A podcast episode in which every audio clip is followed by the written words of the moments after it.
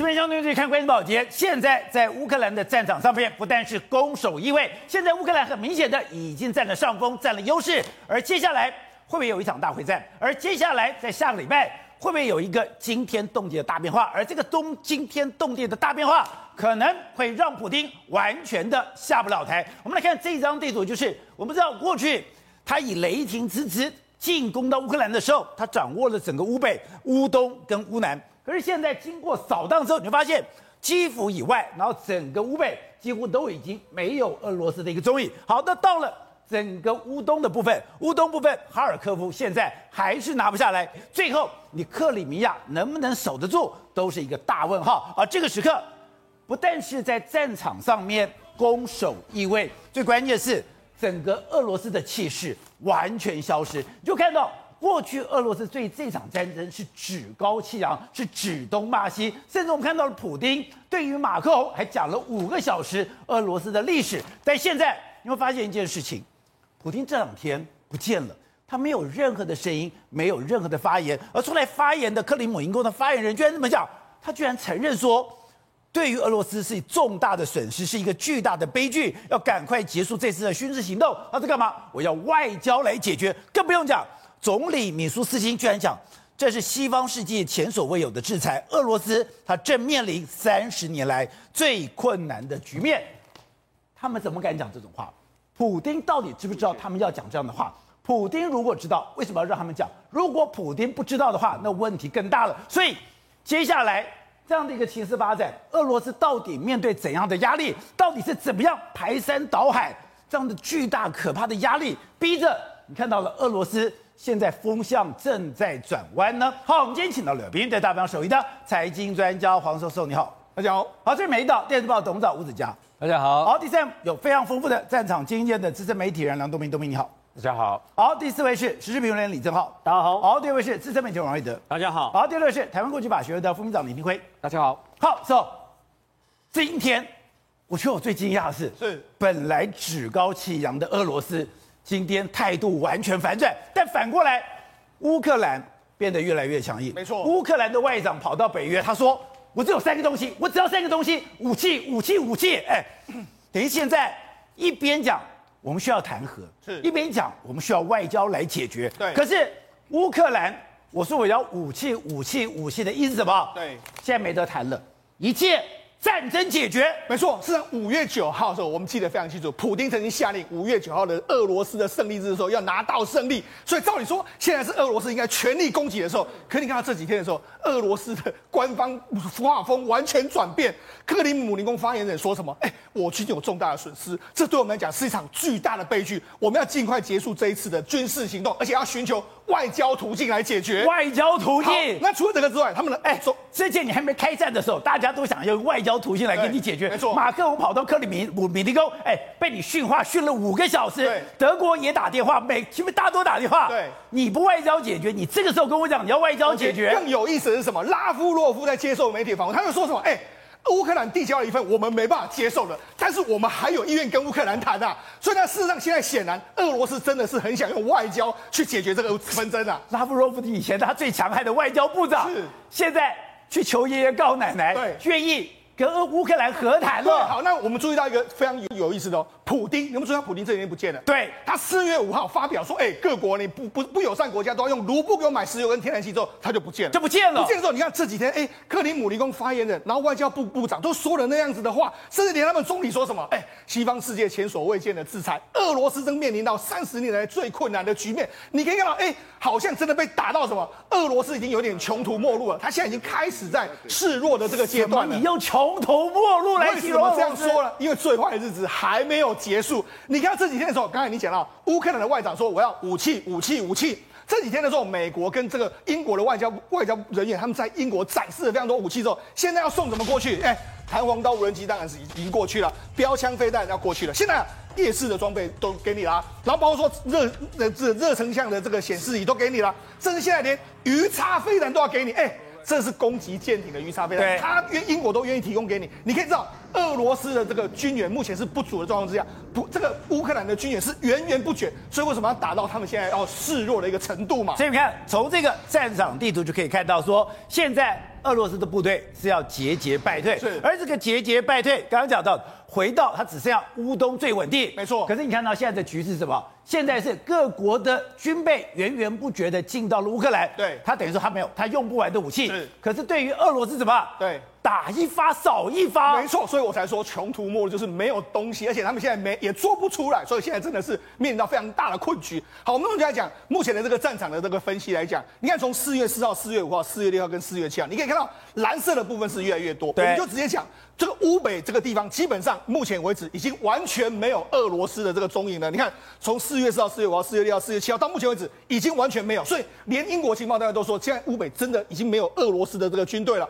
好，那这几天的时候，对。乌克兰来说比较有进展在哪里？在南部这个地方，乌南这个地方，你看到赫尔松，赫尔松他们的范围是越来越大，从蓝色越来越多，从四月五号，哎，四月四号。四月五号、四月六号到四月七号，那蓝色的地方越来越多，扎波罗的这个地方也越来越多。另外一个是什么？在乌东。为什么我们说未来会决战在乌东？你可以看，其实，在前几天的时候，乌东其实没有太多这个乌克兰的这个军队在这个地方。你看蓝色非常少。可你看，从在四月七号开始，蓝色开始越来越多了，开始有蓝色了。在两个城城市伊久姆还有另外一个维斯扬科扬斯克这个地方，这两个地方有非常多，甚至马利波里面也有开始乌克兰的军队已经开始进行反击。马利波还可以反击，所以说到事实上现在为止来说的话，整个。为什么我们说决战在乌东？因为你可以看到乌南这个地方，现在根据俄罗哎，根据乌克兰官方，他们有信心，过几天你看赫尔松在这个地方，赫尔松他们已经已经从南北要包抄赫尔松了嘛。我们昨天不是讲到，他已经把那个俄罗斯军队困在这个河里面，他们过几天搞不好就可以收复赫尔松。他说我只要在三四天的时间里面。赫尔松就变乌克兰的了。对，好，那赫尔松收复的时候，那你看，俄罗斯在乌南也丧失了这么多土地的时候，那显然就能够决战在乌东。所以现在呢，我们知道这一次俄罗斯不是派了非常多的营战术群来到这个地方吗？现在其实他们俄罗斯的主力部队都完全已经调到乌东去了。听说这里面还有三四十个营战术群在这个地方要等待跟乌克兰做最后一个决战。好，那刚刚讲到的，现在。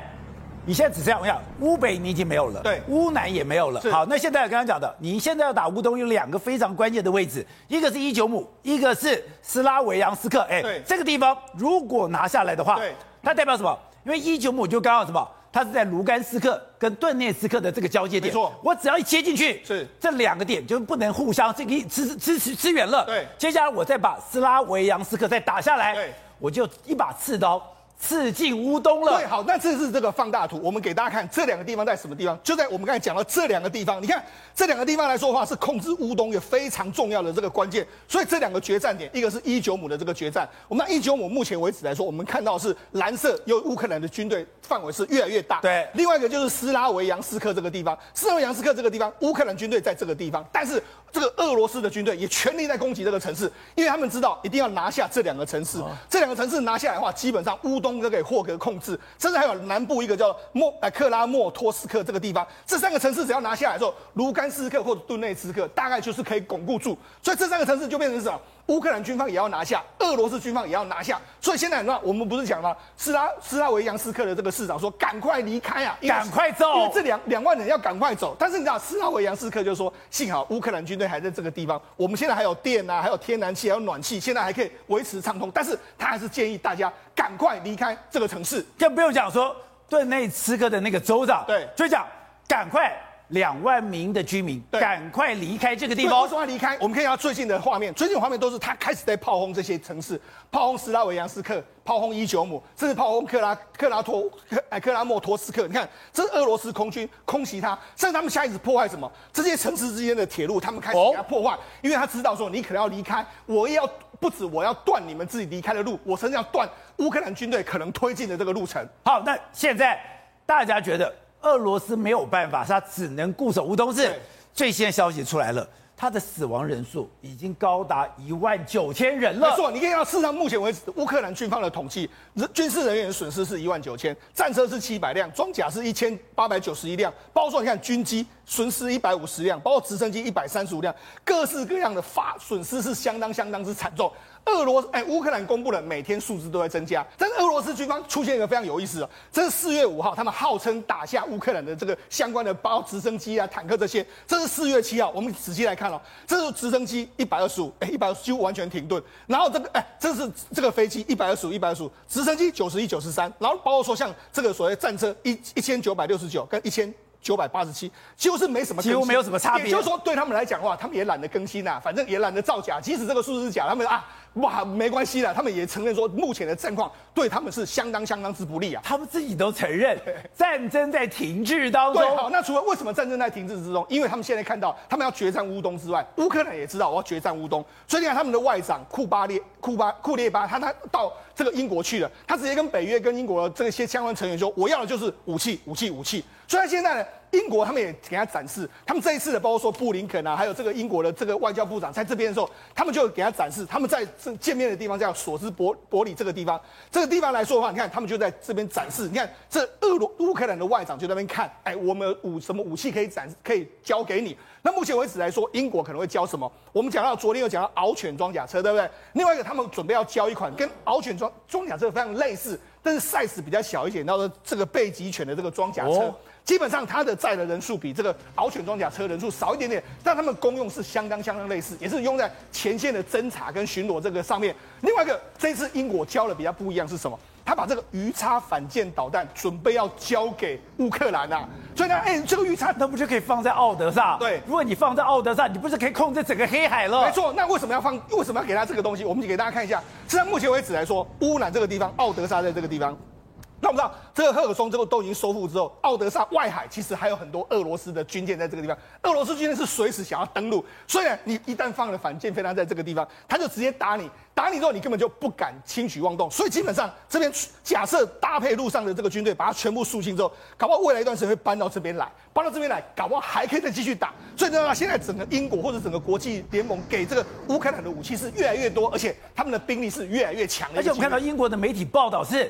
英国就直接把乌克兰的外长带到他们的军火库，就告诉他我有这些东西，你自己挑。你看，这就是他们的画面，他们还展示给你嘛，展示哎，还甚至发炮，还要展示给你说，那我们可以提供给你哪些东西。所以这一次，这个他们的外长到这个英国去，显然是收获满满的回到英国去啊，回到乌克兰。好了，我们讲，实际上对目前为止来说，为什么俄罗斯的军方越打越没力的感觉？我们给大家看几个画面，几个画面你就觉得说，真的是相当的害怕。你看，这是一个俄罗斯的军人。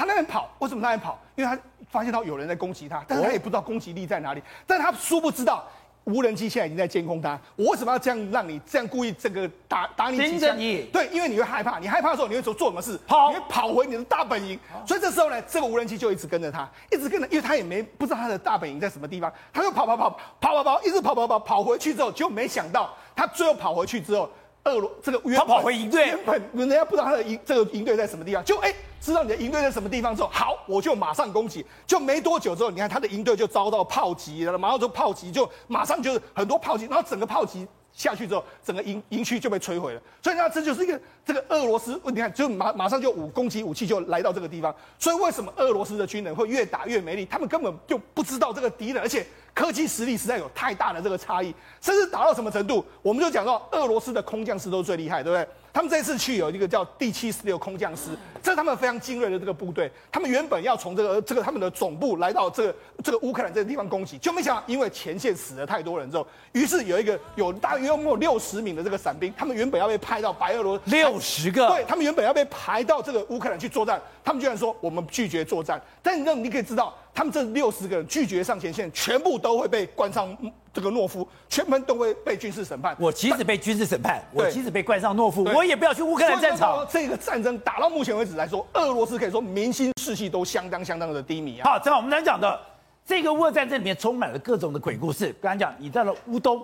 在乌东的时候，哎，照理讲，这个是你的营级战斗团最多的地方，这是你最多地面部队，也是你火力最强的地方，你应该正面攻击啊！你要把一九五拿下，你就直接打下来啊！就像我们小时候打架一样，哎，你如果够强，走到人面前打巴掌把你踹一踹。可他不是啊，那像什么呀？小时候小孬孬，小孬孬怎么样？打不过人家丢石头，丢完石头赶快跑，丢完石头赶快跑。哎，我现在看到俄罗斯。就像那个丢石头赶快跑，你只敢丢飞弹呢？哎，现在我看到乌克兰要我也跑，乌克兰现在打出信息了。我们看这画面，是乌克兰直升机在虐杀这个俄罗斯的画面。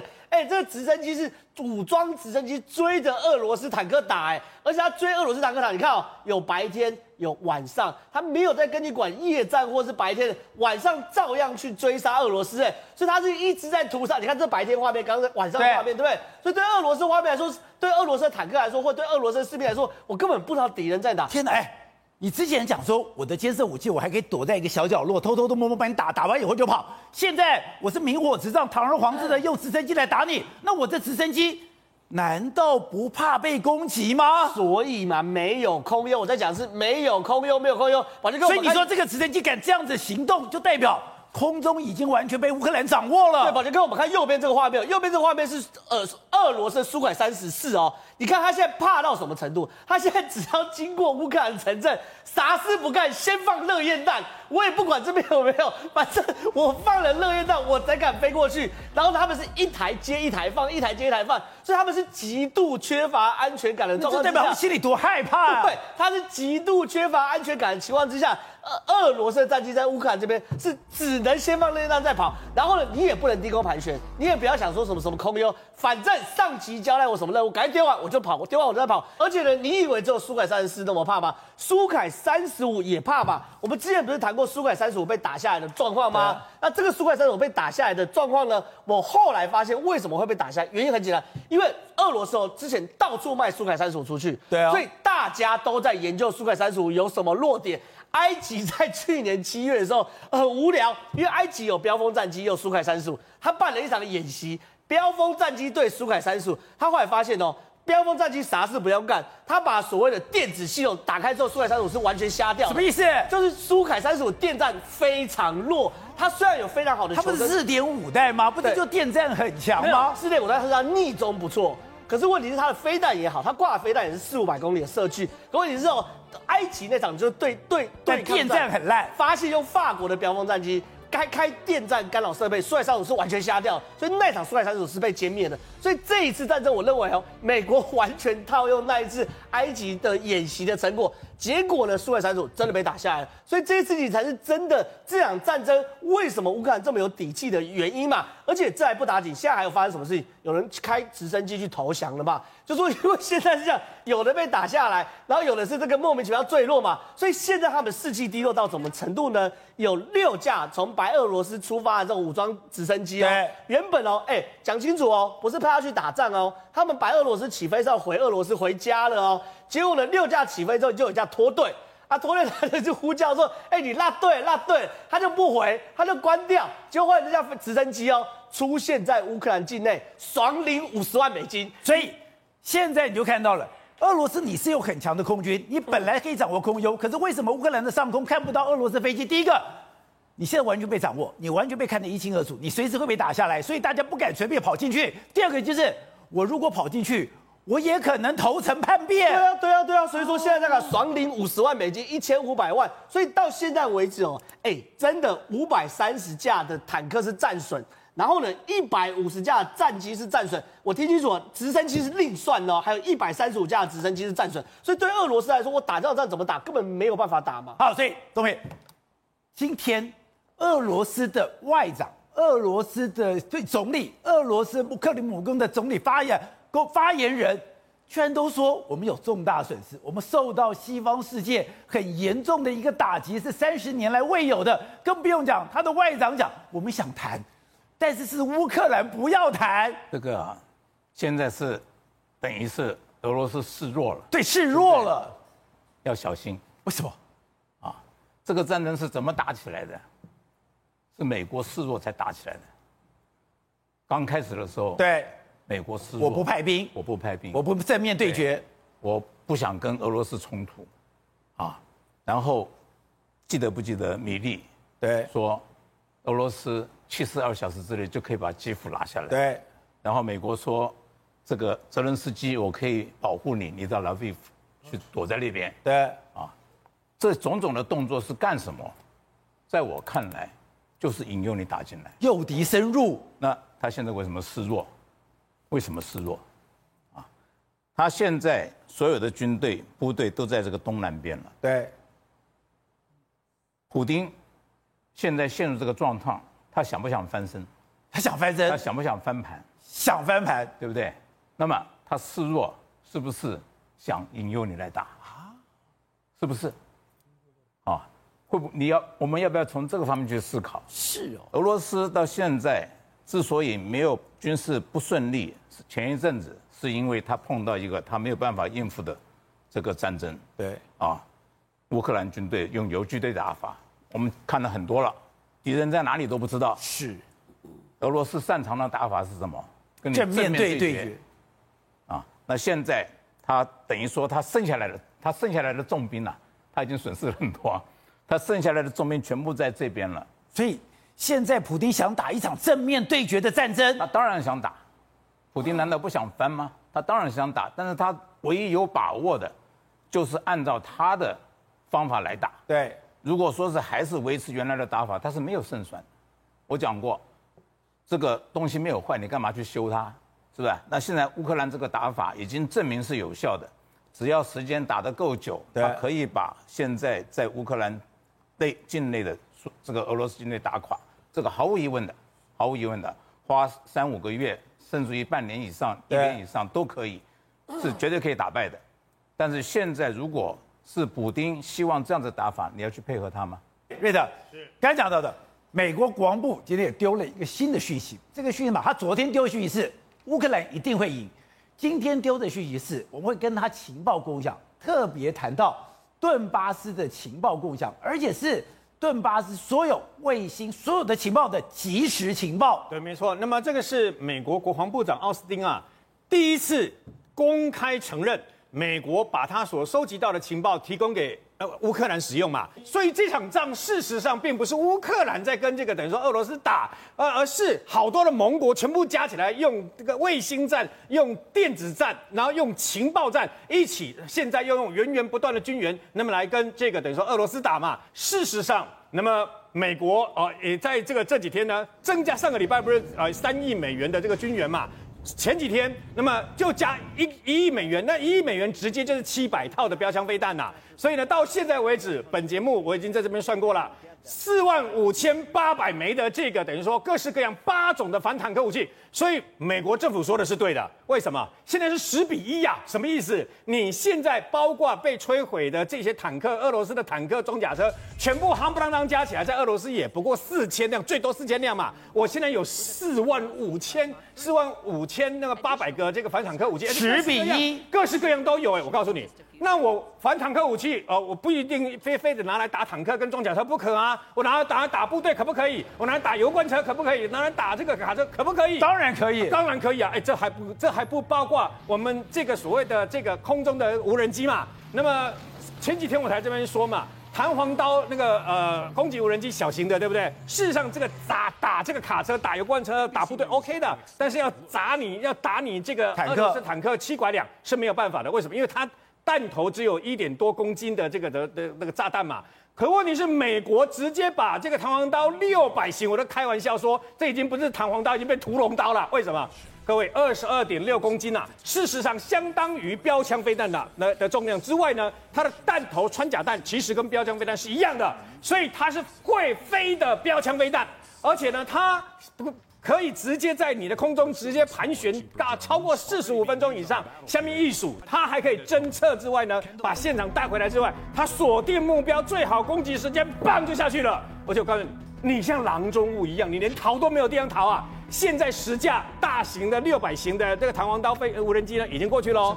那一百架那个小型的也过去喽。那现在美国决定呃源源不断的提供这六百型的，就是大型的这个会飞的标枪飞弹嘛。这次他没有说我到底要提供多少，没有，他只说几百架。我的天呐，几百架！你想想看，我的面对这些所谓的这个标枪飞弹，这些四万多枚的，我就已经俄罗斯已经头大了。一枚打来，我完全找不到敌人在哪里，只好乱开炮，然后只好赶快逃命，对不对？先来自于空中的还有那么多哎。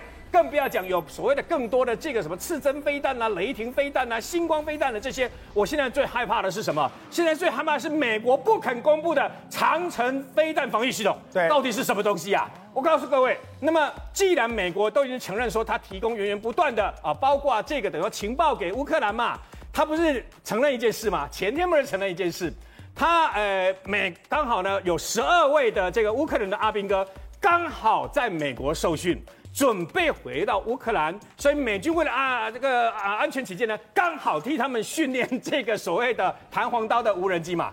那会不会刚好又不小心美军那么认为有可能以后人家俄罗斯来攻击你们，所以连长城飞弹都刚好训练乌克兰的军队。因为还有讲，我不相信嘛长城飞弹那个不是你即时可以有的，他都讲我们都把你训练好了。我们的爱国者飞弹现在又卖给我们这个增程型的爱国飞者飞弹，我们为了这个爱国者飞弹还要派人专门到美国学多久？而美国说给就给，美国包括那个陆海空几乎都有了，现在连这个鱼叉反舰飞弹都给你了。刚刚北约发表了一个讯息啊，什么讯息呢？除了欧盟那么援助十亿美元，大概三百一十呃三百一十亿左右的这个相关的台币的这个武器之外呢，刚刚又加码了五亿，所以全部加起来四百多亿了。而北约刚刚宣布。他们将把重量级的重量级的武器支援给乌克兰。我的天呐！重量级武器，重量级武器是什么武器呀、啊？他现在不告诉你了，你知道？之前还告诉你嘛？之前告诉你这些武器，对不对？我们大家都知道，刺针啊、标枪啦、反坦克的还是反空啦。当他不告诉你的时候，就表示他给的武器是呃攻击性的武器。那他为什么敢这样做？因为很简单，我告诉各位，现在包括美国，包括欧盟。那么他们找到了一个好理由、好借口，为什么呢？因为之前啊，是你呃俄罗斯入侵乌克兰，那么是你们两边军队跟军队之间的打仗，我不方便给。但是当你屠杀平民、虐待、杀害、残害妇女、孕妇、儿童、老人的时候。我现在给了他这么多攻击型的武器，给 T 拐两的相关的这个等于说坦克，今天听说米格二十九的飞机都愿意给了，然后呢，包括这些防空什么飞的全部都给。为什么把防御性的武器改成攻击型的武器？因为很简单。欧盟跟美国还有北约，现在他们认为，他们给乌克兰军援的武器，不再是为了帮助乌克兰政府，而是帮助乌克兰的人民免于被俄罗斯给屠杀。好，所以董事长，今天全世界都在讨论。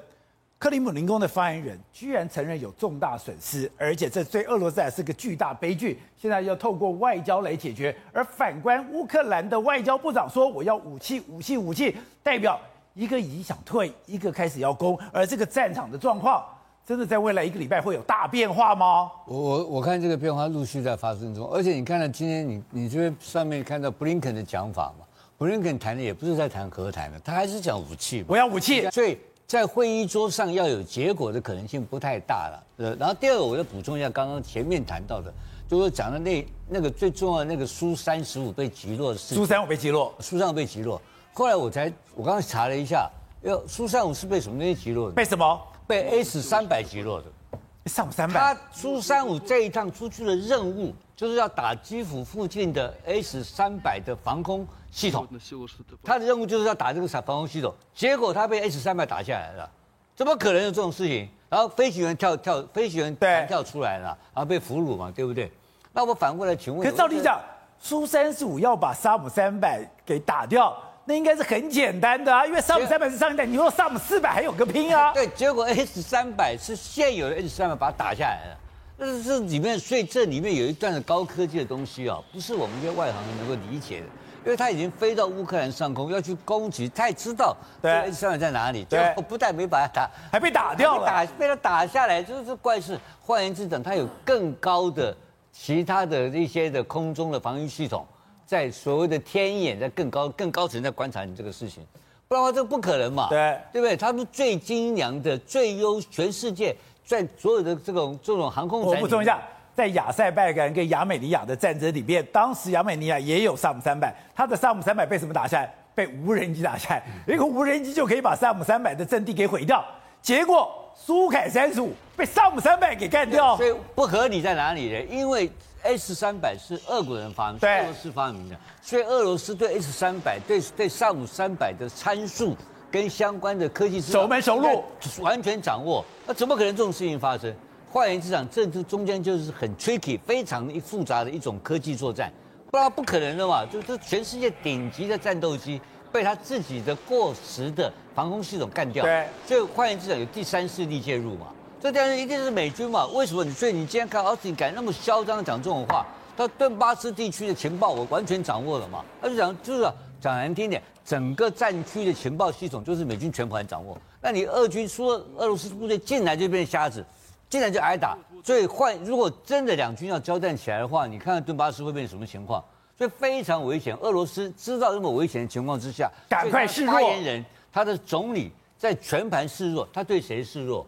对美国示弱有没有用？没有，美国鸟都不鸟他。我跟你讲，他对欧盟示弱，对 NATO 示弱，他想想要谈，他希望这时候有第三个。所以说，那美军是鹰派的，英美鹰派，但是德军、德国跟法国还是希望能够谈好。如果在欧盟压力情况之下，这个谈的空间还是有。但是现在麻烦在哪里呢？他这个土地啊，一定要让了嘛。他顿巴斯守不住，没了，不可能。克里米亚都没了，这个仗已经打完了，已经结束了。觉得这个东西就会变成，如果克里米亚丢掉，顿巴斯丢掉，我告诉你，那就是普京政权垮台。